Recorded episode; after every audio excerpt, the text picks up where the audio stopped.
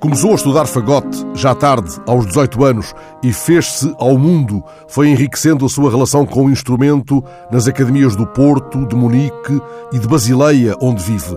Acumulou prémios, gravou um CD a solo para a Rádio Clássica Suíça, tocou com a Orquestra da Ópera Nacional Finlandesa, com as Sinfónicas de Zurique e de Basileia, com várias orquestras de câmara pelo mundo. Tocou como primeiro fagote na Orquestra de Paris, trabalhou com nomes maiores, Maurizio Pollini, Sakari Oramo, Pierre Boulez, Rui Lopes, o fagotista português que triunfou nas grandes salas do mundo e que temos vindo a escutar tocando Debussy em Viena com a arpista Corinne Maria Orliac, apresenta-se esta noite no auditório do Conservatório de Música de Coimbra, a cujo diretor, Manuel Rocha, peço que nos explique porque é que estamos perante um momento raro.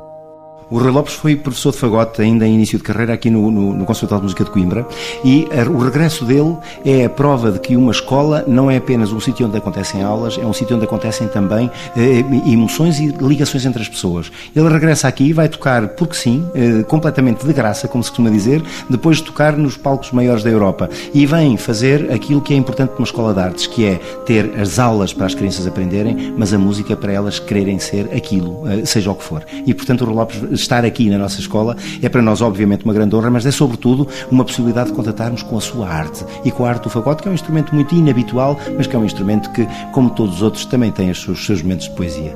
Por que é que este homem é tão importante?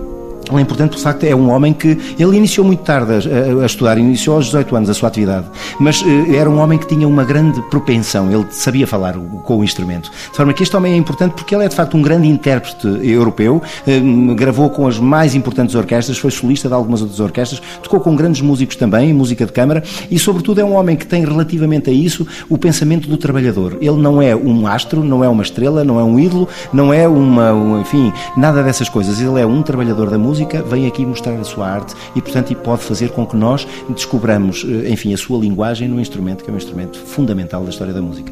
Vai acontecer no auditório do Conservatório, nós vamos convidar, obviamente, muita gente e vamos esperar que os nossos alunos todos estejam lá para que, enfim, possam também contatar, por um lado, com a música que ele vai trazer, porque para muitos alunos de música mesmo, às vezes os instrumentos são desconhecidos, eles não conhecem a sua linguagem. E, de facto, a verdade é que cada instrumento tem a sua forma de dizer as coisas. E, portanto, é importante que eles possam vir aqui e que o público em geral geral também tenha aquela coisa que nem sempre acontece, que é a curiosidade. Nem sempre nós nos vamos encontrar com aquilo que conhecemos. Giro, giro mesmo é encontrarmos com aquilo que não conhecemos. E é isso que vai acontecer aqui.